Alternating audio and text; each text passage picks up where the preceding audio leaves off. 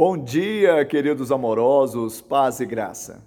Fomos, pois, sepultados com ele na morte pelo batismo, para que, como Cristo foi ressuscitado dentre os mortos pela glória do Pai, assim também nós andemos em novidade de vida.